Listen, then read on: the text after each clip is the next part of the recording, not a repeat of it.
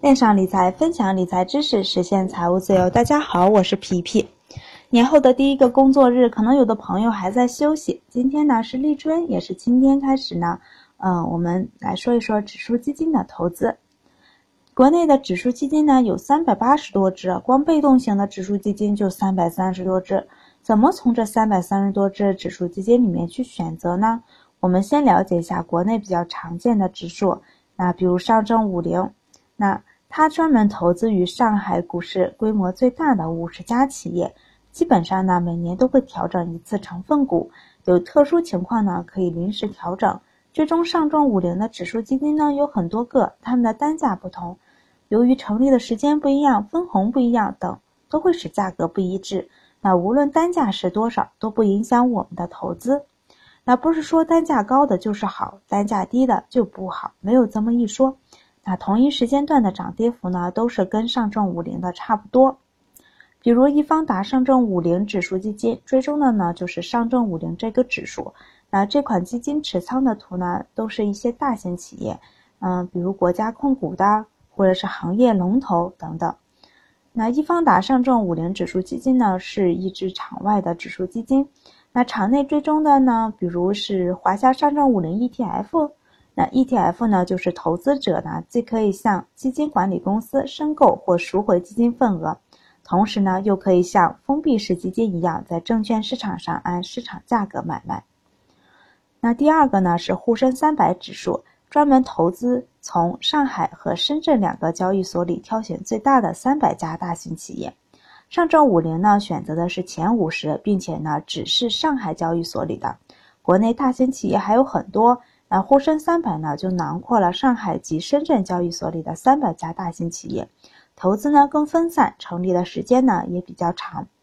那追踪沪深三百的指数基金呢也有也比较多，那随便找一个指数基金，那沪。博时沪深三百指数 A 基金，在它的基本概况里面呢，有一个跟踪标的，里面呢就写清楚了，它跟踪的是沪深三百指数。那它这个后面的 A 呢，表示的是正常标准收费的基金，也就是前端收费。那国内比较大的跟踪沪深三百的指数呢，是。场内的呢，主要是华泰柏瑞沪深三百 ETF，那场外的呢是易方达沪深三百 ETF 链接。大家可能对链接不太明白，那 ETF 呢链接就是绝大部分呢是跟踪某个或者若干个 ETF 基金，即普通的 ETF 呢是买股票，它呢直接是买 ETF 基金，比如南方三百 ETF 和南方三百链接。南方三百链接的投资目标呢？那通过投资标的 ETF，紧密跟踪业绩比较基准，追求呢跟踪偏差度、偏离度和跟踪误差最小化。就是说呢，它追踪的呢是南方三百 ETF，所以呢涨跌幅基本上是一致的。那第三个呢是中证五百指数，那专门投资于中小企业。那中证五百呢，是剔除了沪深三百指数的成分股，取前五百名股票作为中证五百的成分股，综合反映了沪深证券市场中中小市值公司的整体状况。那沪深三百加上中证五百，就是中国上市的前八百家规模最大的企业。那场外追踪的中证五百呢，主要有南方中证五百链接。那场内呢是中证南方中证五百 ETF。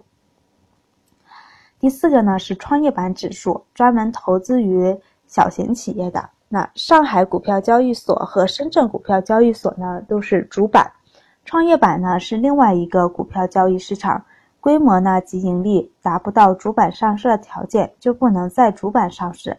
那可以选择门槛更低的创业板上市，主要呢针对。解决创业企创业型企业、那中小型企业及高科技产业，那等需要进行融资或和发展而设立的。那投资大多是规模比较小、盈利不太稳定的小型企业。相对前面几个指数呢，可能它相对来说风险比较大。那场内主要追踪创业板的指数呢，比如有易方达创业板链接。场外的呢是，啊，场内。场内、场外主要追踪创业板指数的基金呢，有易方达创业板链接，场内追踪的呢，主要是易方达创业板 ETF。那第五个呢是红利指数，专门投资高分红企业的。那前面几个指数呢，都是根据企业的大小来投资的。这只红利指数呢，是投资高分红的企业，那跟企业大小呢没关系。能实现高分红的股票，长期持有的平均收益呢要。普遍高于现金分红低的股票是比较好的、比较不错的那个长期养老产品。上证红利指数呢，是从上海交易所去选择股息率最高、现金分红最多的五十只股票，它的分红配送呢，大家可以看一下图片，那分红分的比较频繁。那场内呢追踪红利指数的呢有华泰柏瑞上证红利 ETF，场外的呢。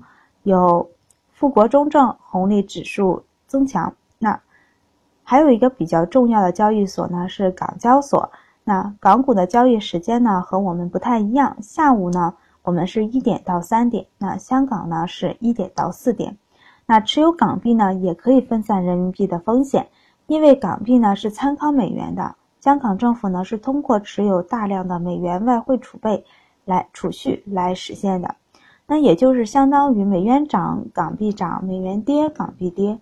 那香港比较重要的指数呢是恒生指数及国企指数，也就是我们所常说的 H 股指数。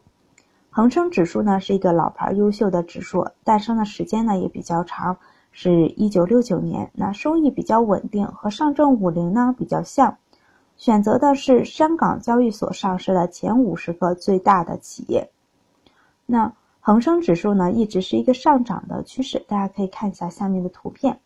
H 股指数呢，全称呢是 H 股，呃，恒生中国企业指数，也就是说中国企业，在国内上市的中国企业呢叫做 A 股，在香港上市的中国企业叫 H 股，反映的呢在香港上市的中国企业的股价表现。那 H 股指数呢是挑选在香港上市的规模最大的国内企业。国外的比较常见的指数，我们来看看美股指数。两个重要的交易所是纳斯达克交易所和纽约交易所。纳斯达克交易所上市的主要是一些新兴经济体啊，比如苹果、微软、中国百度等。